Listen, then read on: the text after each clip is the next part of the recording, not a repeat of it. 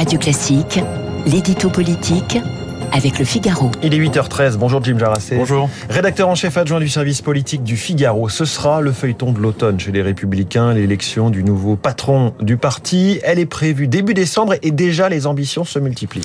Oui, le renoncement de Laurent Vauquier annoncé mi-juillet a ouvert la voie à une multiplication des candidatures. Premier déclaré le député des Alpes-Maritimes Éric Ciotti, qui dispose du soutien officieux de Laurent Vauquier et entend surfer sur son bon résultat à la primaire de 2021.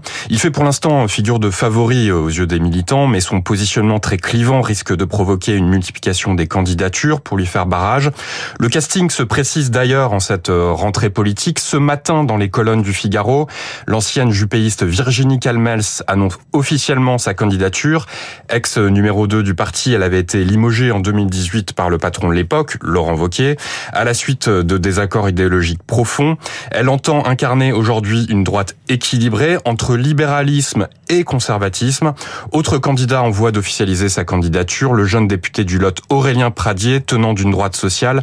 C'est donc le spectre d'une guerre des chefs et surtout d'une guerre des idées qui se profile à droite. Alors on l'a compris, cette élection sera un affrontement entre des personnalités mais surtout des, des lignes politiques très différentes. Oui, et c'est probablement le principal intérêt de ce nouveau euh, congrès qui s'organise à droite, clarifier enfin la ligne politique d'un parti usé par dix ans de tergiversation idéologique.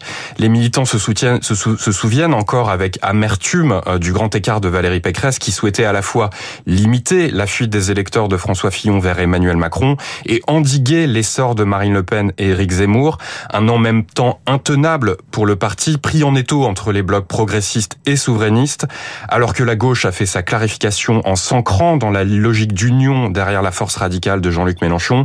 C'est désormais aux militants de droite de trancher, un choix qui déterminera également la stratégie des Républicains à l'Assemblée. Un parti dirigé par Éric Ciotti sera fatalement moins hmm. conciliant vis-à-vis des textes déposés par l'exécutif. Alors à la question du cap et de la stratégie succédera celle du leadership en vue de 2027. Oui, mais les Républicains ont décidé de, de prendre leur temps sur cette question et c'est certainement une bonne idée. Aucun des candidats déclarés ou potentiels n'entend jouer la carte de 2027, du moins pas officiellement. Il s'agit d'abord de reconstruire une machine militante et de régénérer la boîte à idées, ce qui n'empêche pas les ténors de la droite de penser très fort, hein, évidemment, à la présidentielle. Soutenu par Éric Ciotti, Laurent Vauquier veut construire une nouvelle offre politique qui permette de dépasser les républicains pour être au rendez-vous de 2027. Xavier Bertrand veut aussi retenter sa chance et s'apprête à lancer un nouveau mouvement baptisé Nous France. Ce sera le, 1er octobre dans son, dans son fief de Saint-Quentin. Sans parler euh, du maire de Cannes, David Lisnard, bien déterminé à compter ces prochaines années. Et c'est face à la multiplication de ses ambitions que la clarification idéologique que la droite s'apprête à mener s'avère cruciale. Avec une ligne claire, elle peut encore espérer dégager un candidat naturel et s'épargner une énième primaire dévastatrice.